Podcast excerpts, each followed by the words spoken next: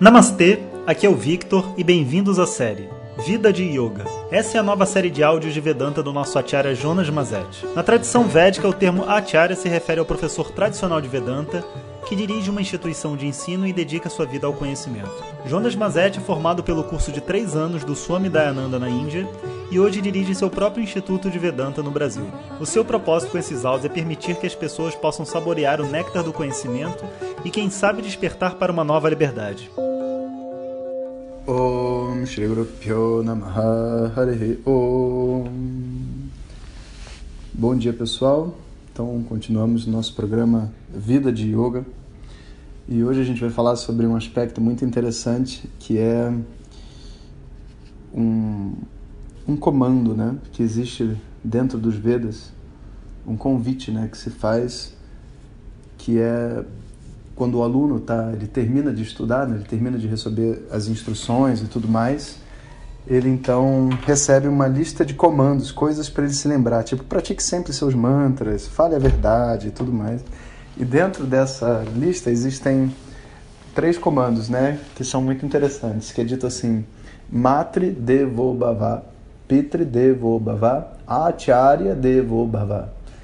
E que basicamente significa que você seja uma pessoa que vê Deus através da sua mãe, que vê Deus através do seu pai, que vê Deus através do seu professor, do seu acharya.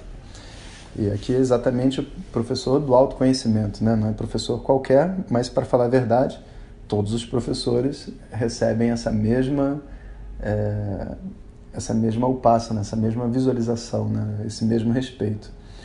E a ideia é muito interessante porque por detrás da figura dos nossos pais existe, na verdade, uma projeção natural da autoridade, né, daquele da, de Deus mesmo, né? Porque quando a gente é pequeno, os pais são como deuses para a gente, né? Eles que cuidam da gente, dão tudo que a gente precisa e tudo mais.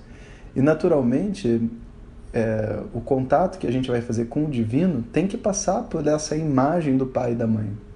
Dificilmente uma pessoa que tem, vamos dizer assim, um bloqueio de pai e mãe, vai conseguir é, se conectar né, devidamente com Deus.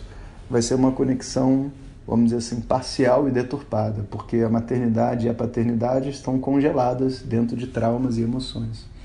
Então, quando o comando existe da gente se conectar com os nossos pais, é, a gente se obriga então a desatar esse nó né, que é criado ao longo da nossa juventude, infância e tudo mais. E como que a gente vai reparar isso? E olha que interessante a palavra, né? Reparar no sentido de consertar, mas reparar no sentido de, de reparar, de ver, de entender, né? E da seguinte forma, né? O que, que seria o natural do nosso comportamento diante dos nossos pais, né? É uma atitude de respeito, uma atitude de gratidão né? e uma atitude também de serviço, porque se por um lado eles serviram a nós quando a gente era pequeno e a gente não tinha como crescer, por outro lado, quando eles ficam mais velhos, cabe aos filhos cuidar dos pais. Né? Então, existe uma, um movimento que é eles eu cresço, aí eu proclamo minha independência e saio de casa e depois para casa eu retorno para cuidar daqueles que cuidaram de mim quando eu era pequeno. Esse é o movimento natural do ser humano, sabe? E os professores é a mesma coisa, porque quando a gente recebe, principalmente o autoconhecimento, sabe? A gente pode fazer tudo direitinho, a gente pode é, ser um bom aluno, estudar bastante, pagar as nossas mensalidades, ficar com tudo em dia. Mas o que a gente recebe é sempre muito maior do que o que a gente pode dar tudo que a gente faz é simbólico. E se você for reparar bem, até mesmo esses áudios de WhatsApp, por exemplo, só são possíveis porque existem um conjunto de alunos mais velhos que já receberam muito e que permitem que isso aconteça.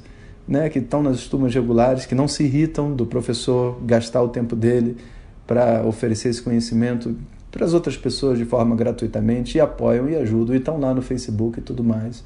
Então é como fosse o mesmo movimento, né? No início a gente recebe, a gente tem até um, um ditado que assim o mestre é aquele que é, nos, nos ajuda e nos levanta, mesmo quando a gente não tem capacidade de reconhecer que ele é o mestre. Né? E quando a gente reconhece que ele é o mestre, a gente já não precisa mais dele. E, então são três paradigmas a serem trabalhados dentro da mente: o papel de pai, o papel de mãe e o papel do mestre. Né? Muitas vezes, por exemplo, a gente trata o mestre como um amigo, porque a gente não tem maturidade de compreender o que é um professor. Então, ou também uma fantasia, né? O mestre é um guru, uma pessoa especial que não erra. Não é uma pessoa, né? Ele é um ser divino, também não é real, sabe? Depois a gente fica super decepcionado quando descobre que o mestre é uma pessoa normal. Né? Então, todos esses, esses três papéis, três paradigmas internos precisam ser trabalhados, né? O papel do pai, o papel da mãe. O da mãe vem primeiro. O papel da mãe, o papel do pai e o papel do professor.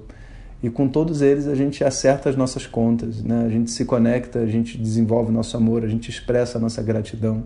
E quando existe um bloqueio em alguma dessas desses canais, né? então significa que existe algo para a gente crescer. E é importante dizer que nem sempre pai e mãe são os nossos pais e mães biológicos, porque às vezes quem cuidou da gente não foi o nosso pai e mãe, vamos dizer assim, biológicos. A gente teve um outro pai e mãe, né? E a gente vai ter que acertar as contas com o pai e mãe real que a gente teve, né? o, que na prática cuidou de nós. E a gente também vai ter que acertar as contas com o pai e mãe biológico, porque existe um karma associado. E nem sempre é a mesma conta, é uma conta diferente. Às vezes é até lá encarar uma realidade, sabe? De, do que foi, o que é e etc., para poder limpar isso dentro da mente. Às vezes é uma reaproximação, depende muito de cada caso, sabe? e com os professores e mestres, em geral, é adquirir uma atitude correta de aluno, que no início não é possível porque a gente não tem maturidade mesmo, sabe? E a atitude correta de aluno é um, certo respeito, é o respeito pela pessoa que está fazendo o papel também, sabe? É muito comum a gente, é, sabe, querer sugar até a última gota da pessoa que está ali fazendo aquele papel, porque a gente quer, a gente quer crescer, mas a pessoa também é uma pessoa, né? Então é, os alunos mais velhos acabam protegendo o professor dos alunos mais novos, né? Isso acontece muito em todos esses é, grupos, né, de estudo e tudo mais.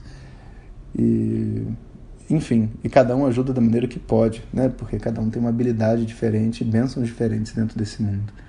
Enfim, então hoje o, áudio fala sobre essa relação e especialmente isso porque eu aproveitei esse final de semana para visitar minha avó, que é aniversário dela e assim eu posso rever um pouco da minha família, que é uma coisa muito importante esse contato, sabe? Manter um contato constante com essas pessoas e oferecer a elas a nossa energia de vida e receber delas também essa energia, é uma coisa tão boa. Então fica aí a dica para todos, né? Se conectem com os pais e com seus professores. Um bom dia para todos vocês. Hariom. compartilhe com seus melhores amigos. E se você quiser receber nossas mensagens diretamente no seu WhatsApp, clique agora no link que vem junto com o título. Para outras informações, www.vedanta.com.br. Om Tat Sat.